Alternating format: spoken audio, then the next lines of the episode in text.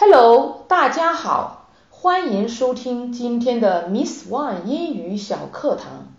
昨天我们学了如何用英语预订酒店，今天我们来聊聊入住酒店的日常用语吧。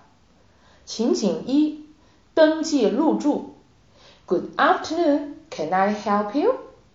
Good afternoon, can I help you? 下午好。请问您有什么需要吗？Hello, I'm checking into a room. Hello, I'm checking into a room. 您好，我是来登记入住房间的。Check into, check into，登记入住。情景二，询问是否预定。Do you have a reservation? Do you have a reservation? 你有预定吗？Reservation, reservation 名词，预定、预约、保留。Yes, my name is Linda. Yes, my name is Linda.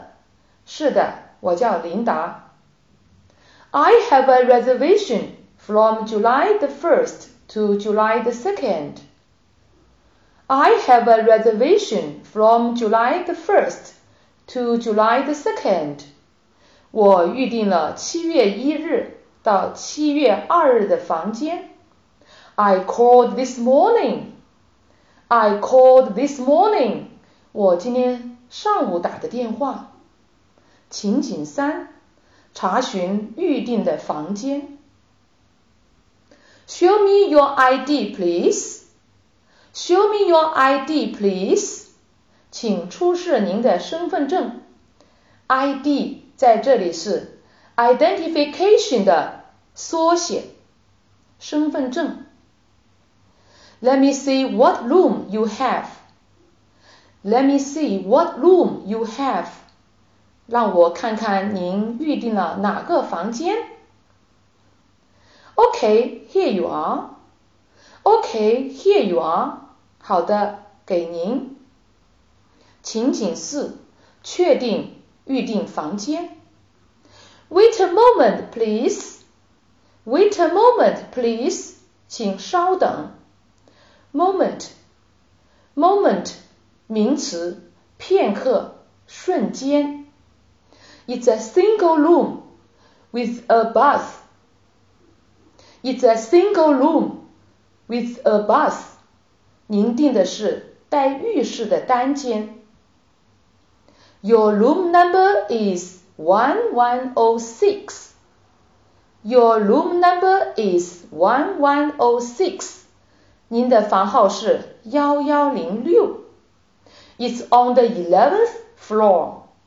It's on the eleventh floor. 在十一楼。Yes, that's right. Yes, that's right. 是的。情景五，入住酒店。Here is your room card.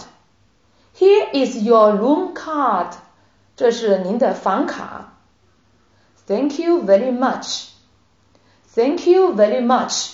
非常感谢。OK，今天的内容就到这里了。您学会了吗？ 如果您还想获得更多精彩内容，或者想跟我们有更多的互动，请关注我们的微信公众号“英语起航站”，精彩英语学习内容每日推送。OK，that's all for today. See you next time.